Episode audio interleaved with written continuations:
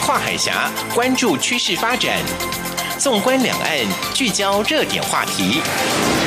两岸新闻桥提供台湾与大陆的新闻动态，为资讯的交流互动搭起沟通的桥梁。欢迎收听《两岸新闻桥》。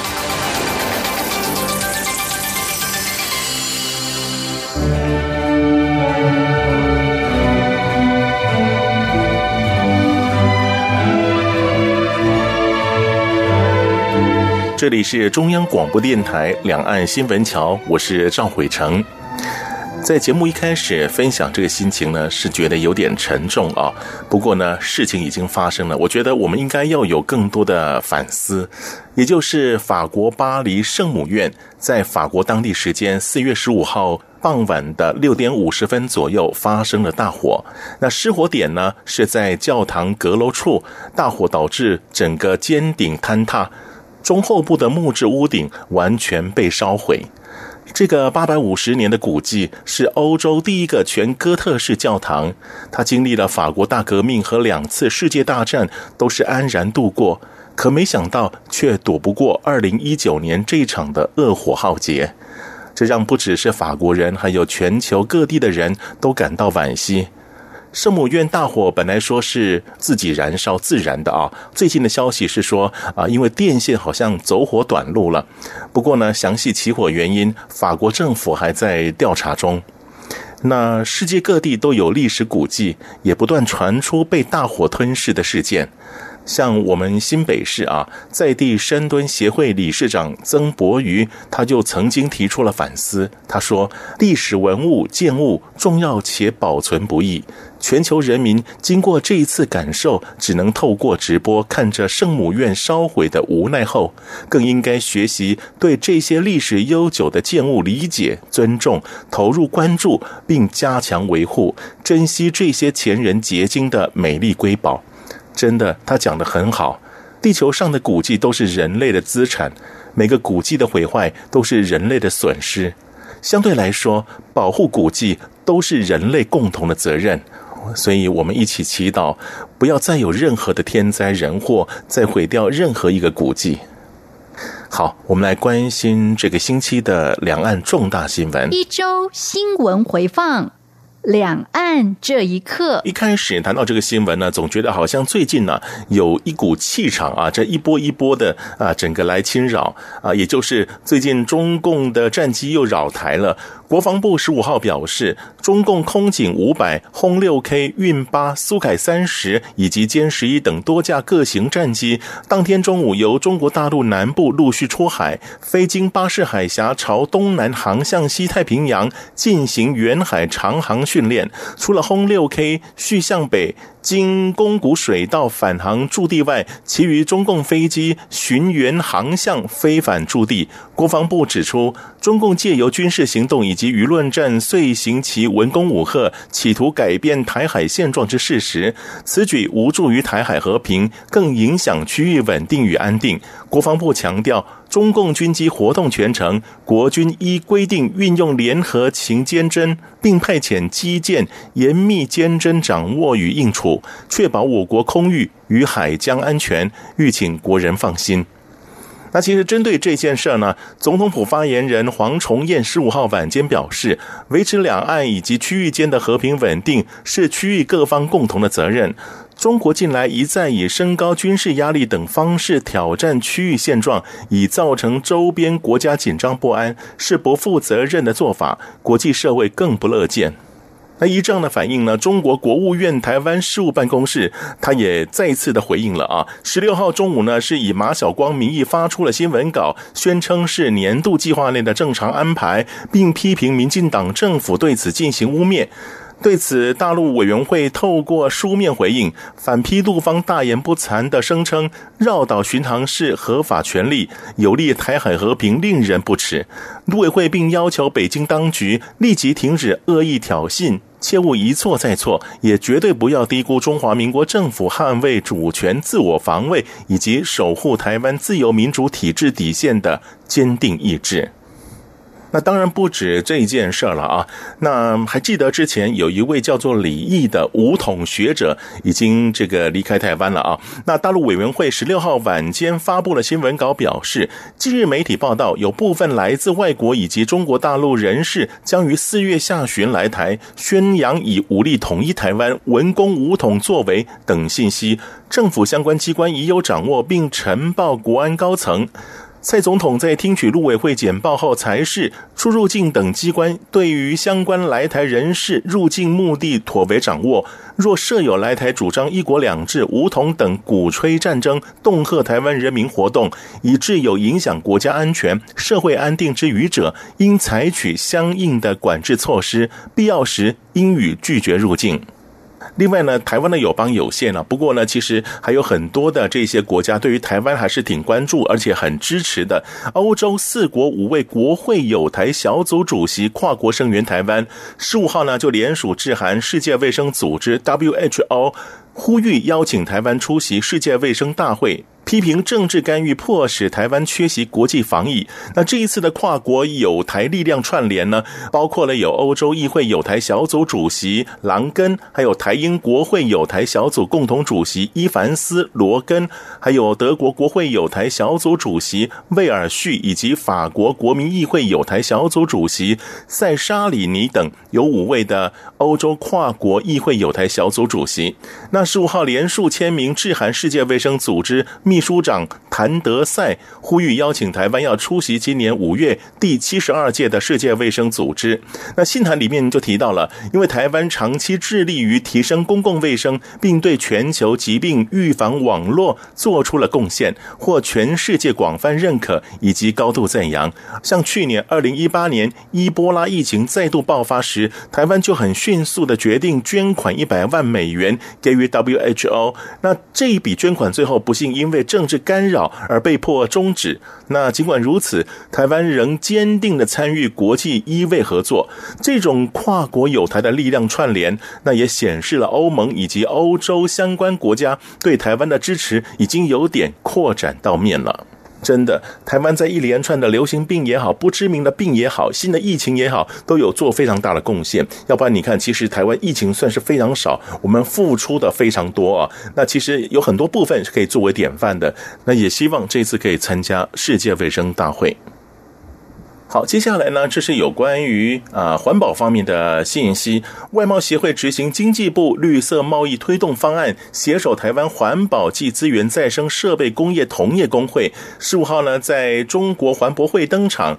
那这一次的交流会是经济部推动绿色贸易办公室主办，成功洽邀上海市工商业联合会环保保护产业商会以及浙江省环保产业协会担任合作单位，由台湾环保。宝济资源再生设备工业同业工会陈鸿儒理事长、贸协上海办事处张气生主任、上海市工商业联合会环境保护产业商会陈建忠会长、浙江省环保产业协会钟义明秘书长分别来致辞。中国环博会是大陆环保产业指标的展览，有百家中国大陆环保企业和来自台湾的业者参加展出。那这场的交流会呢，是以工业废气处理、生物科技及土水处理、水及废水处理为主题。那七家台湾的参展企业发表高效益的环保技术，和当地企业进行一场深度的交流。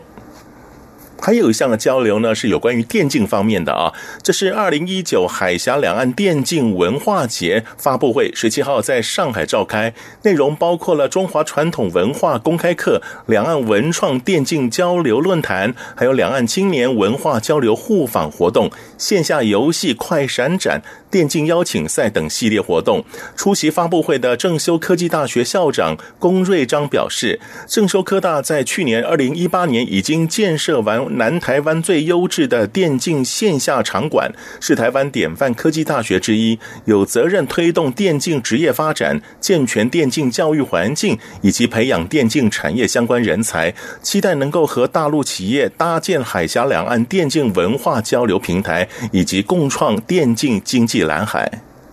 这个电竞议题呢，以前我也曾经访问过，对不对？那对于这样的人才，台湾参加很多的比赛啊，都得到非常好的奖项。只是有些父母对于好像电竞觉得他是在玩电动、玩游戏，不务正业的样子。其实呢，它是一个很深刻的一种文化运用啊。我觉得啊，父母应该可以从别的角度来看待这个电竞文化。继续这一则消息呢，是海峡交流基金会十七号下午举行了例行记者会，发言人管安陆在会中宣布，自十六号起每月举办一到两场海基会与陆配姐妹午后有约的活动。首场活动呢，由董事长张晓月主持，陆配团体干部以及姐妹共五个人参加。管安路说，有陆配在茶叙中反映中老年人失业非常辛苦，往往影响整个家庭。建议各地方的新移民会馆，除了联谊性质的活动之外，也能够系统性的开设专业技能课程。像他们也举例了，像美容美发、餐饮服务，然后能够协助辅导考取专业证照，拥有一技之长。其实这样一个建议是非常好的啊，所以呢，管安路也表示，早期来台的陆配多半都是嫁给老农民，那现在先生呢已经过世了，自己呢也迈入中老年，确实呢是有很多延伸出来的问题，那海基会呢也会积极研议协助处理。以下呢，这个新闻我觉得算是警界非常温馨的一个故事啊，就是有一位香港籍的吴姓男子，他是在三月底一个人来到台湾，那是由台中开始徒步环岛，要前往花莲，那经过了这个台十一线八十四公里处，不幸呢被路边的啊流浪狗啊这这些毛小孩呢给咬伤了右手掌。那吴姓男子呢，因为人在异乡嘛，对于附近到底哪里有医院啊，哪里有诊所，完全是不清楚的，查也很难查，所以呢，就忍痛步行到张园派出所来请求协助。由所长何顺吉上前来询问，才知道，哎呀，吴姓男子他的右手呢已经被流浪狗给咬伤了啊！如果呢再不送医的话，真的是会影响到治疗的时机。所以呢，马上通知线上警力，以巡逻车把这个吴姓男子呢载到长滨卫生所来救治。那经过治疗之后呢，已经啊慢慢恢复了啊。香港的吴姓男子。对于台湾的远景这么样的热情服务，还有协助来就医，是十分的感激。离开的时候呢，还不断的表达感谢之意，认为台东的警察真的是太棒了，真的，因为台湾的警察要做的事好多呀，所以呢，这样的一个新闻事件呢，相信听众对警察呢会有不同的观感。继续呢是文艺方面的消息，创立近二十年原住民文化表演团体南岛五级受邀前往中国大陆江苏扬州这个地方呢，为了当地四月十八号到五月十八号举办的烟花三月国际经贸旅游节来进行表演。那平地原住民代表也是地方民代王义雄特地的前往勉励，为南岛五级加油鼓励。王义雄表示，台湾原住民文化多元且丰富，近年来。在许多场合都能见到原住民表演团体的演出，可见原住民文化已经广泛的被接受。那这一次南岛五级受邀到扬州演出，除了表达祝福与鼓励，更是要肯定庄真丽团长与团员们长期为原民文化传承的坚持和努力。南岛五级已经在四月十七号启程前往大陆扬州，进行为期一周的文化交流行程。另外，二零一九年北京东城非物质文化遗产展览展演，四月十八号起在高雄佛陀纪念馆礼敬大厅二楼隆重登场。为期四天展览表演和教学活动中，民众可以近距离的和国宝级工艺大师互动，即使没有到北京，也能够亲身体验燕京八绝、东城非遗的文化魅力。有中国音乐活化石美誉的智化寺京音乐也在活动中演出，原汁原味呈现唐宋宫廷音乐的雍容富丽，让民众大饱耳福。好，以上是这个星期的重大新闻。下一个栏目呢，也为您来介绍有关于两岸的一些传统音乐的互动。我们听段音乐，稍后回来。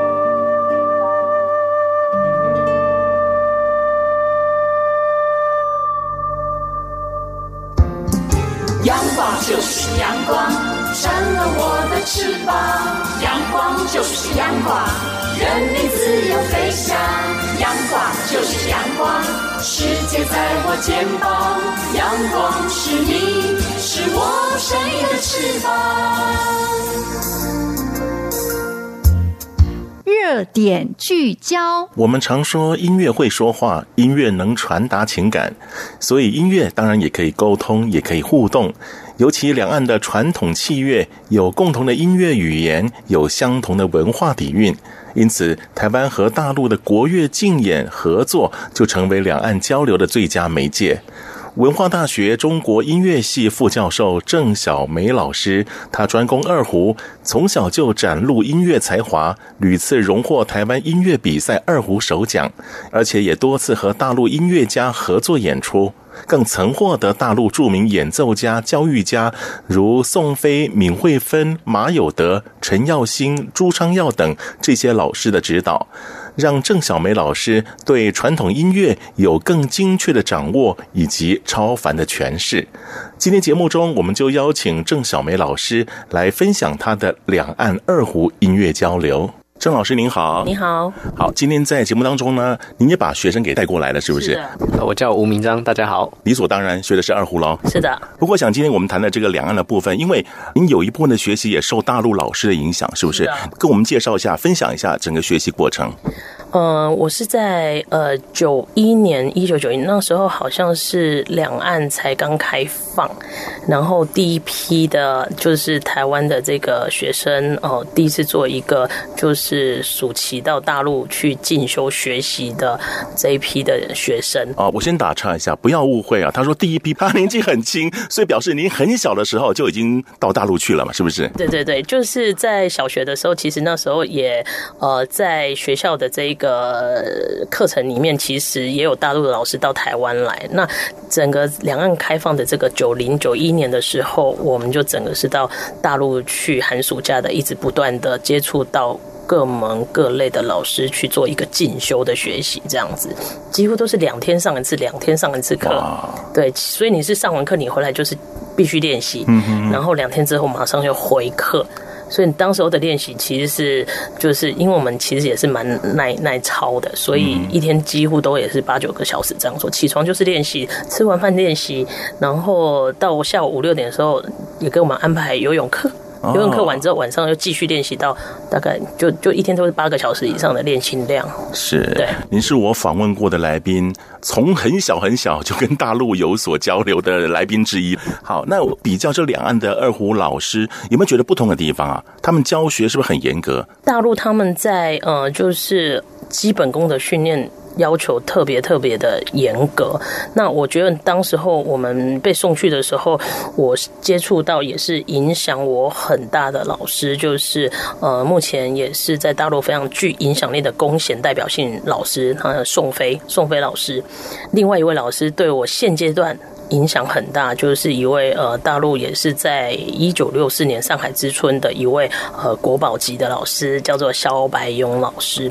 这两位老师一直是我在二胡的学习艺术生涯里面一直一直对我影响很深的老师。哦，你刚提到这萧老师，好像后来到台湾是不是？是的，哦、对我现在几乎也都会去找老师做传统方面的一个进修。是，对。那台湾的老师，也就是我的启蒙老师，他是黄义桥老师。也就是我从十岁开始学的老师，他就是引领我从小提琴转换到二胡的这位。灯塔的老师，对对对，两两个地方的老师，其实因为我很幸运的是，我都刚好遇到他们都是国宝级的这一些老师，所以对音乐的一个深度、广度跟见识，其实都是非常呃高。那当时候我接触到大老师，刚好是在他们那个时期里面，也是最顶尖的，所以他们对我们基本功的要求，其实都是非常严格的。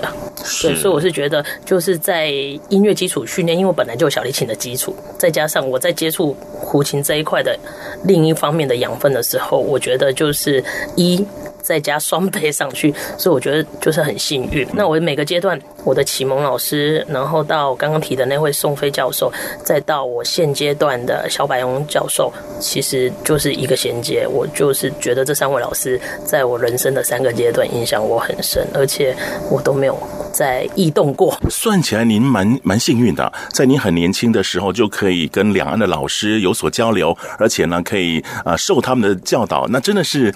很多学生可能遇也遇不到嘛，哈。对，这这是非常难得的，而且我觉得一方面受受他们的导引非常深，所以我觉得也是持续我现在还是在艺术生涯这一块，不不论经历人生的哪一个阶段，我觉得他还是一个我执着往前的一个动力。嗯哼，因为小老师现在也快八十岁了。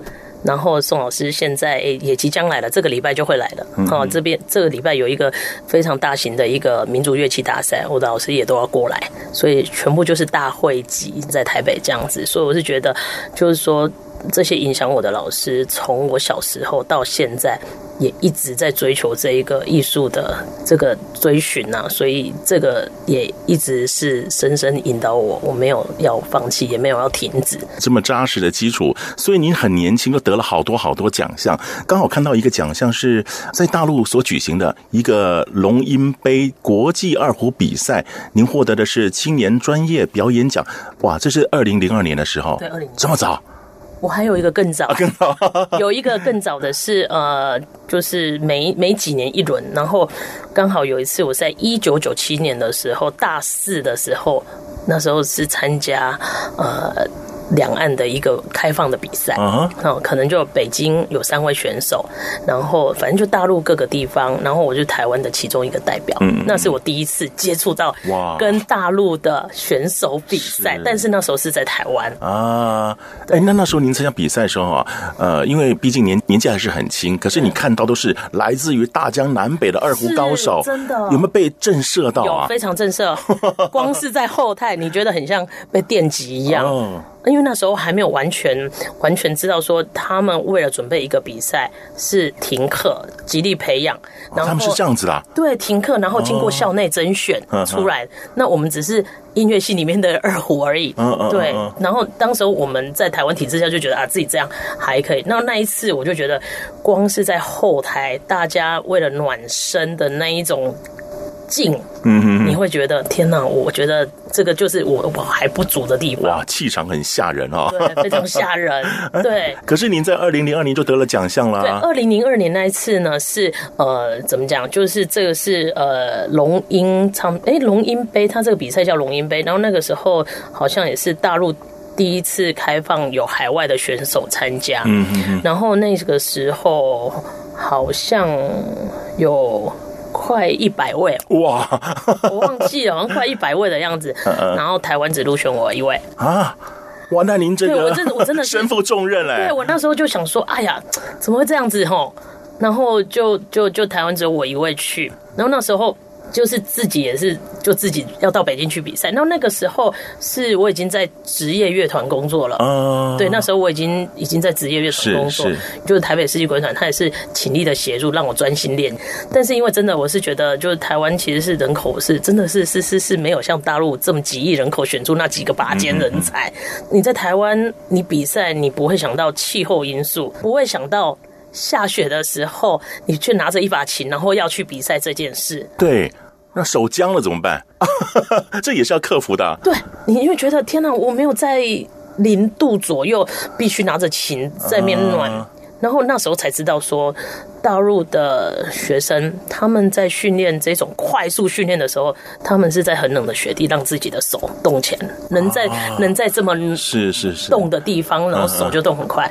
然后那时候我就觉得哇塞，我我的真的需要很多很多的这些气候啊，天时地利全部都要都要人和这样子，你才会很顺畅。然后那时候得了这一个青年专业表演奖，其实对我来说也是一个很大的鼓励。嗯，对，因为当时候参赛的选手，现在也都是在学校，那我就是主任啊，或者是就是也是都是担任教职，所以我觉得那次对我的刺激其实也蛮大。所以也是因为参加那时候两岸的这种比赛，我现在培养学生的时候，我都希望他们真的必须要把眼界跟高度再提高，嗯，因为这样子我们才有竞争力。是，对，那那那。近几年，我就是觉得台湾已经呃在这方面已经接轨了，已经慢慢慢慢，因为我们自己在那个年代就已经有接受过这样的刺激了，所以我们在训练学生上会更加严谨。是，你会觉得说，如果他在下一轮出来的时候，会不会是下一个你，或者是会不会是经得起这样的一个强度？是刺激这一代的学生啊，他们是不是也也有机会到大陆比赛，或者跟他们做什么交流？现在除了院校里面，其实都非常开放，就是这一种两岸的学术文化的学生交流。是，然后大陆的比赛，他们现在我们学校有开放交换学生，他们那边的学校也有开放一些国际的学生可以过去。哦、OK，然后比赛也都。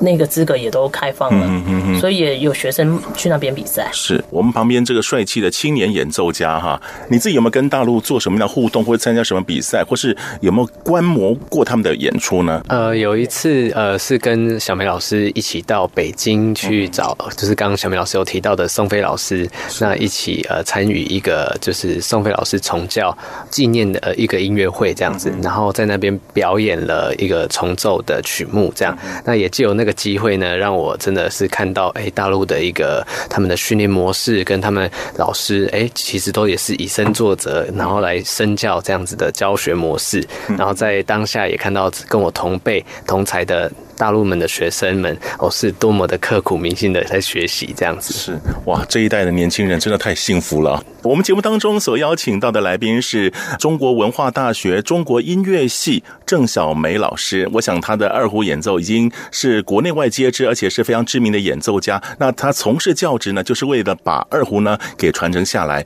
那也因为他以往有太多跟大陆交往互动的一些经验，也让现在学生可以感受到，哎，大陆他们是怎么样的一个训练方式、教育方式，那他们在台湾呢，用自己的优势，然后呢，储备自己的能力嘛，对不对啊？好，我们先休息一下，稍后呢还有很多跟大陆互动交流、音乐方面的学术活动，待会呢再来做分享。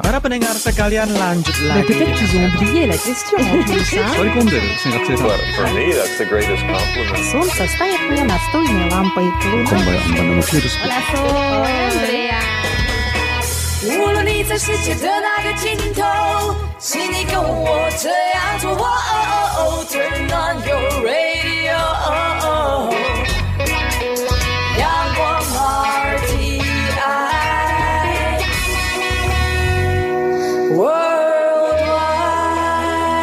央广联系世界的桥梁。这里是中央广播电台两岸新闻桥，我是赵伟成。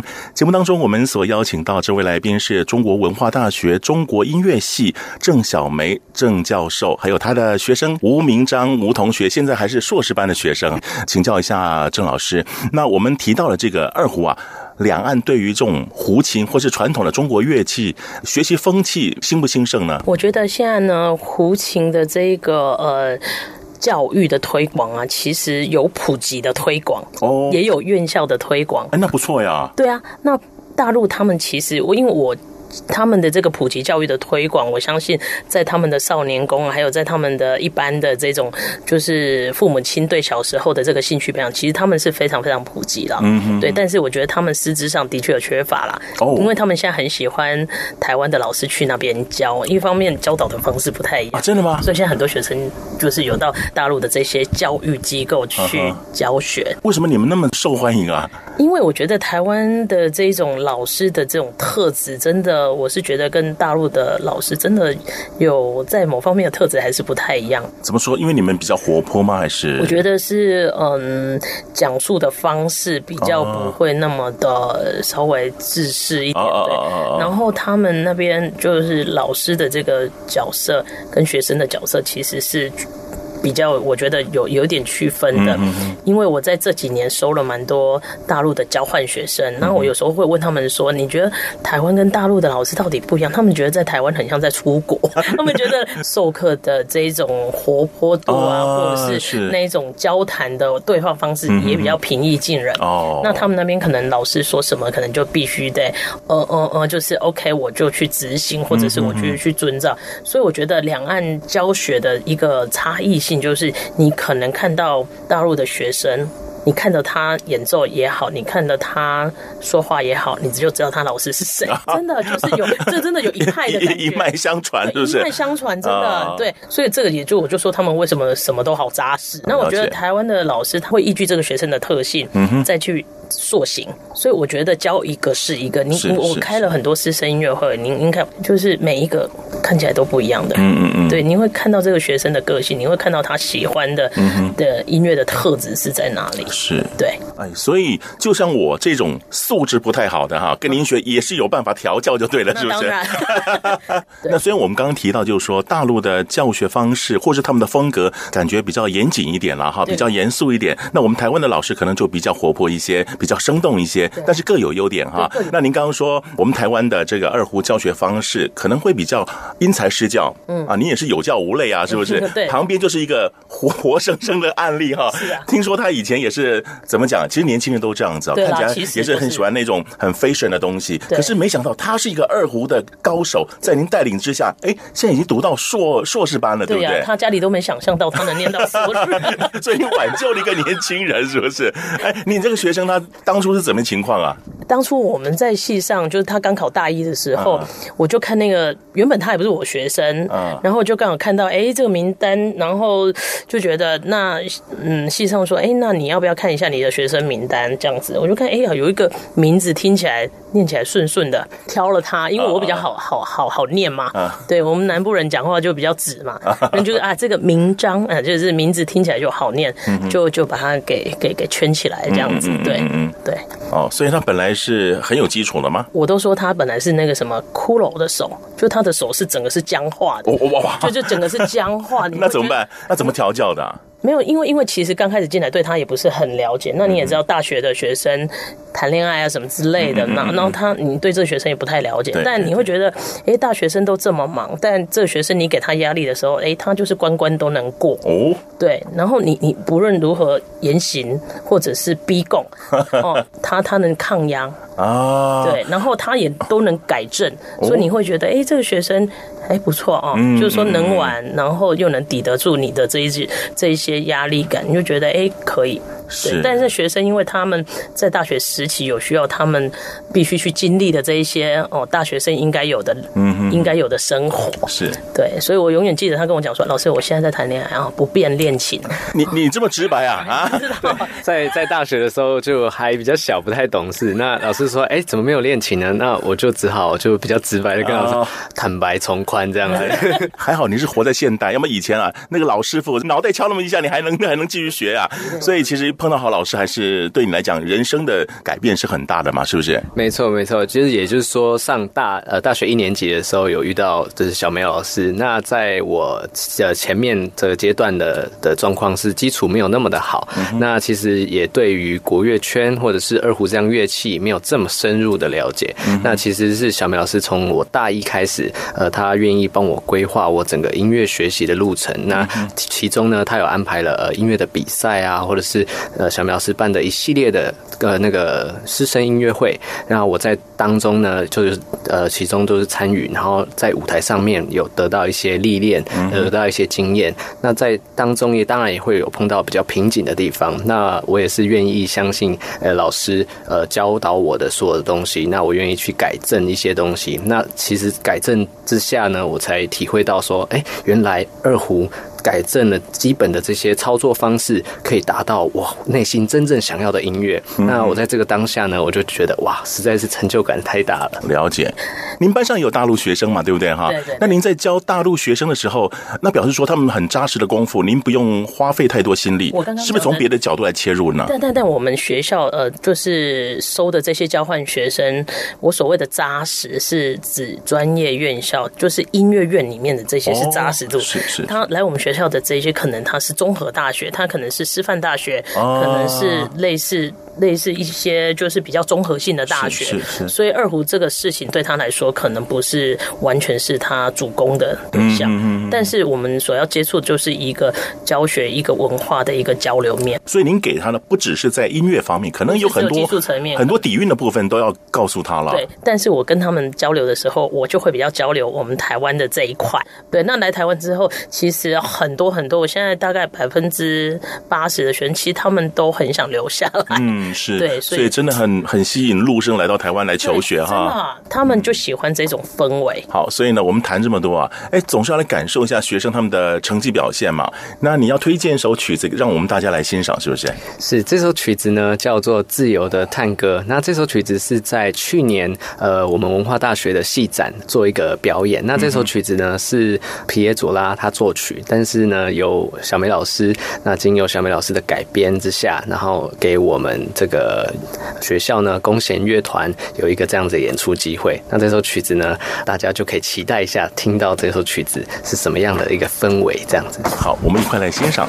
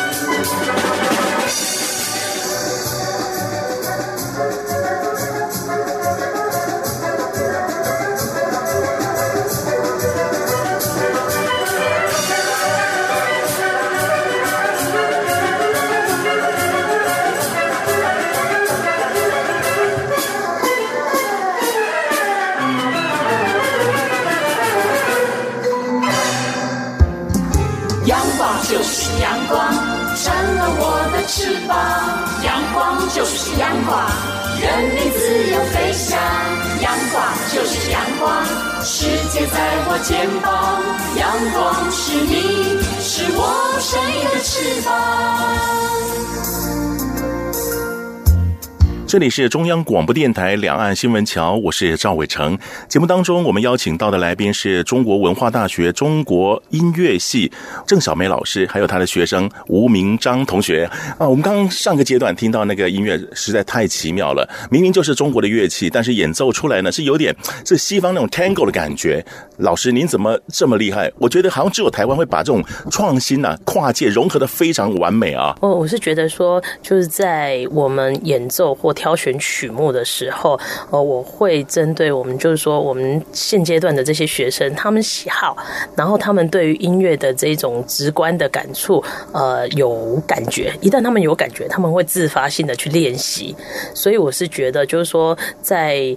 这种风格，尤其是 Tango 类的曲目，学生在那种骨子里的细胞里面，好像就自然会有一种不自主的一种律动感。那他呢，借由这种风格，又跟我们胡琴这个乐器的音色，跟我们演奏的方式，刚好可以巧妙的结合在一起。那我就挑选了这种作品，然后试着尝试改编，不敢说是最好，但是我是觉得，就是说从这样子的一个出发点去延伸律动，延伸旋律感，延伸我们喜喜欢的这一种嗯跨界的这一种曲风，所以我会在在很多音乐会里面，呃。渗入一些就是有关 Tango 类的曲目，嗯、然后这种编制的形式，从两个人的 Tango，就是男女的 Tango 啊，到呃少数大概四五个人的组合，到整个刚刚聆听的那一个三十几个人的大型乐团的组合，是一种声响上的不一样的一个一个、嗯、一个享受。是这种创意的方式，好像大陆比较少一点。他们比较传统曲目表演的非常好，是不是？其实大陆其实他们近几年都一直在做。嗯、那我们回归到我们刚刚讲的，其实散发出来的那一种，嗯，感觉是不太一样。尤其是我们刚刚那个曲目，我们可以把学生训练引导到三十几个人在舞台上，没有指挥，没有指挥。对啊，没有指挥，那是靠学生之间的互相理默契啊，默契。哎呀，然后他们平常的排练，从少数的。几个首席的这样子一个，就是彼此之间的默契，然后他们再去带他们的组员。那我们上台的时候，我们还一个一个去检核到，是不是每个人都可以单独在上面，而不去依靠别人去去去做掩护这样子。所以基本上在这个训练过程当中，在我们学校其实不瞒您说，其实要花比较长的时间。哦，对，那这样子的时间，包括有些学生他没有上过舞台，哦，没有上过舞台，哦，这是一个零零的开始到他。他最后一个时间点，他已经恨不得要上舞台了。嗯，这样子的一个过程当中，是我是觉得就是在教学时间上让我觉得非常开心的一件事。是我们小帅哥啊，吴同学，刚刚老师讲，你们在合作过程当中也有大陆的学生，可是你们好像相处机会并不会太多嘛，对不对？对。那你们。怎么会在一次的表演就能够有这么好的默契？你们怎么去沟通的？啊、呃，当然就是我们每一周都会有有上一次课。那这个课程当中呢，小美老师就会指导我们该如何去达到音乐上面的要求。哦，那第一个，我们小美老师也会把我们首席可能呃每一个声部的首席先抓去，先魔鬼训练一下，然后告诉我们呢该如何做到一定的标准。那我们再借由这个标准，我们都可以做到的状况下，再来去跟他们来做沟通。这样子，那当然一次两次可能没有办法那么快的去达到，那我们就会花多一点时间再安排加练的部分，然后从每一个声部抽丝剥茧出来，先练好第一个声部，再加上第二个声部，那最后练好了以后，再由小苗老师做统筹，这样。是，所以呢。我再次强调，好了老师很重要哈，所以其实呃，学生在经由这弧形啊、呃，您的这个教导之后，他们体会到不只是只有在音乐方面，那可能在方方面面都可以感受到彼此沟通合作的这种重要性哈。对，因为我们在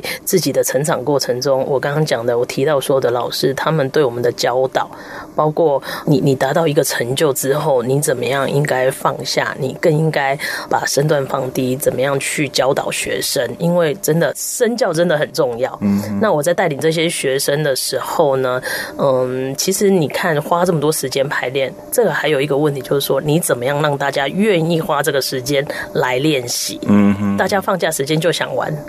他为什么要花时间来练习？是，所以在我的课程安排里面，我不会有一堂是重复，每一次都很新鲜。对，就是你只要落，每一次都很惊艳。你你只要落掉一次，嗯，你下次加入的时候，你会觉得天哪，已经跟不上了。哦，所以不能翘课。然后，然后我也不用去问你说，哎，你为什么这次不来？其实他们自己就已经有那一种，就是自己怎么样有羞耻心，他们就 觉得很惭愧，就是说啊，上次我没来，怎么世界变了？对，所以我会。会很详细的记录，因为我们现在还处于脑袋非常清楚的时候，是是，所以我可以每一堂安排到不一样的活动，嗯，包括我在学校开设的课程，我每一堂课做什么时候，我都有做记录。是，所以同学们，这个少一次上课啊，吃亏一次啊，抓不到你下一堂课你要干嘛？嗯，但我每一堂课串起来，我是有一个循序渐进的过程。嗯哼，所以现在你们学校文化大学来讲，大陆来的学生都是交换生比较多一点。哦，OK，对，所以其实我想跟这些大陆学生互动，您也可以获得一些。些学到彼此的一些长处，是不是？就是在诶大陆的呃交换生过来这边交流的时候，在他的技术层面上面，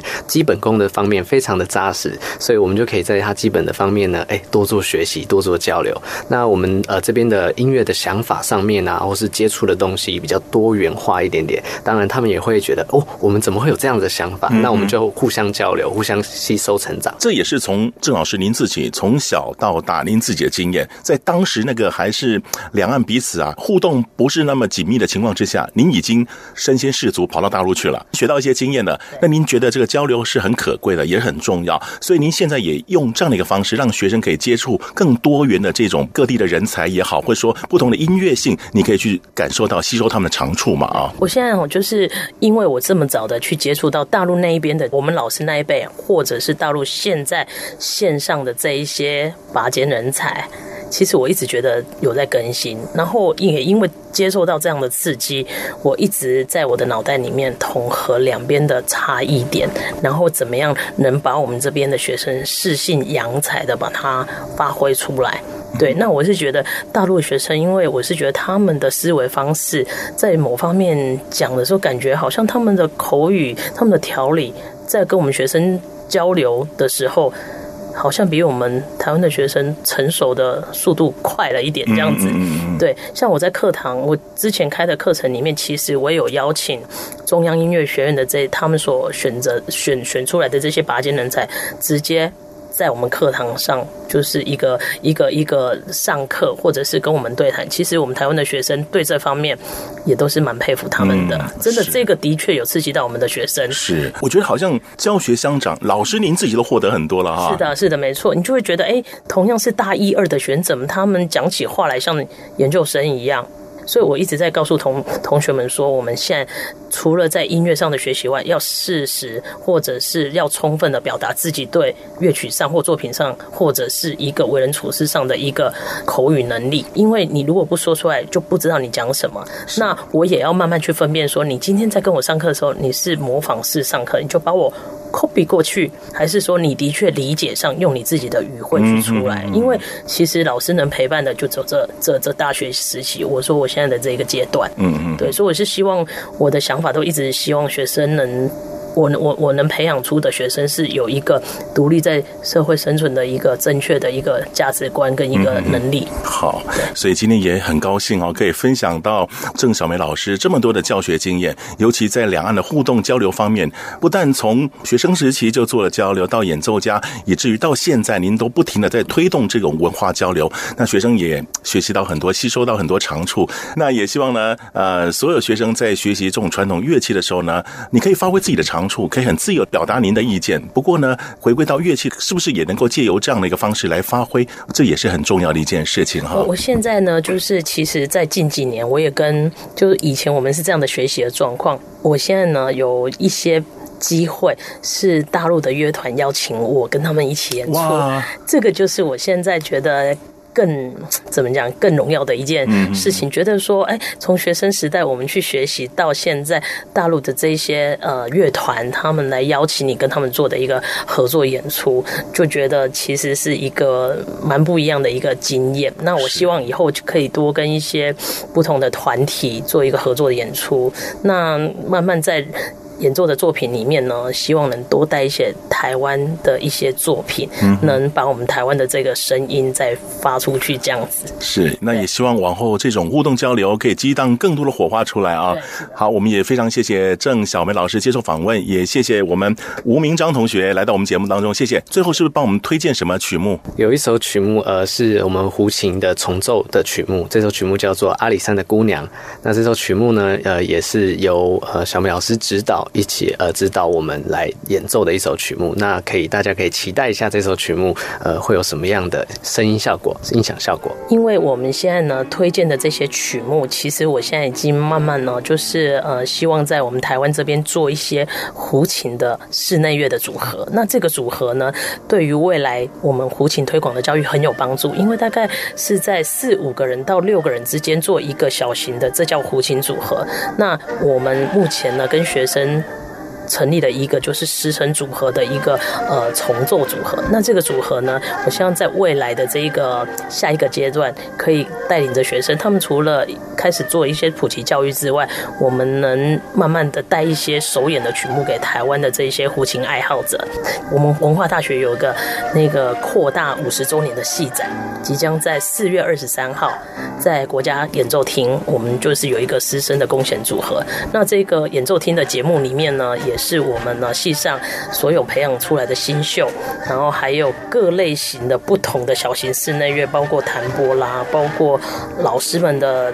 丝竹乐就是一个室内乐，然后包括一种吹管乐，就是吹拉弹打都有小型的组合，会在四月二十三号呈现。嗯、那四月三十号又是我们呃我们艺术学院呃今年换到我们中国音乐学系的一个扩大系展，会在国家音乐厅的大厅，会把全台湾有文化大学所毕业的杰出校友呃进行一个就是一个大家回母校，然后一起做一个。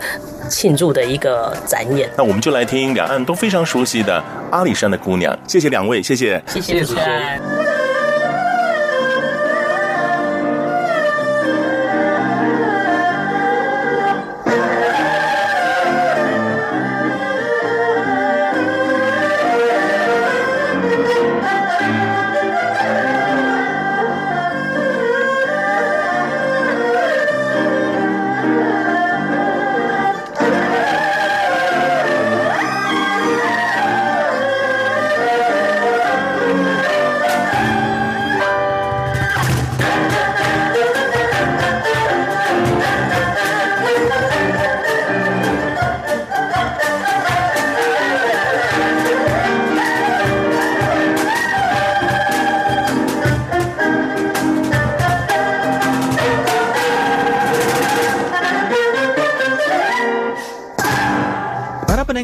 Kalian lanjut lagi. Peut-être qu'ils ont oublié la question en plus, hein?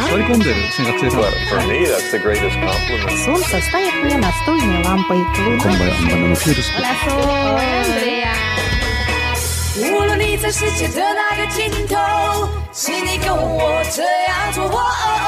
Turn on your radio.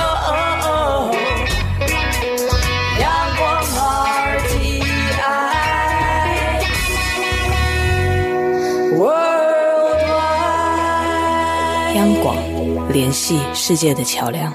答信时间，这里是中央广播电台两岸新闻桥，我是赵伟成。这边有一封来信，是广东佛山的一位艾妮小姐。他说他很喜欢香港的流行音乐，是不是也可以在节目当中播放一些香港的流行歌曲呢？啊，在这边要回复一下艾妮，因为我们节目当中之前也回复过了啊，多半都是新闻消息比较多一点。那碍于整个节目的调性，好像轻音乐比较适合啊，所以其实流行歌曲呢，我们目前呢就没有考量，所以呢，广东歌曲还有香港的流行歌曲就没有办法。在节目中为您播出。不过我们还有其他的广东节目啊，您倒是可以收听看看啊。那您的这些意见我还是会反映的。那也谢谢您对于我们节目的支持，多谢您啊！如果有机会，我一定会为您播出香港流行歌曲。谢谢您。好，节目又到了尾声，又要跟您说声再见了。别忘了下个星期同一个时间，请继续收听两岸新闻桥。赵伟成祝福您有个愉快的假期，再会。